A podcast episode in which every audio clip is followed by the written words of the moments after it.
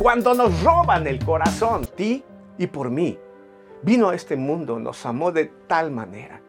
Murió en una cruz para salvarte, a ti y a mí, no importa cuál sea nuestra condición.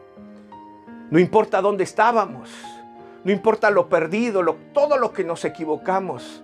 Él nos ama así y tan solamente nos pide, dame tu corazón. ¿Te atreverías a hacer eso ahora? Es el mejor momento, estamos empezando un año.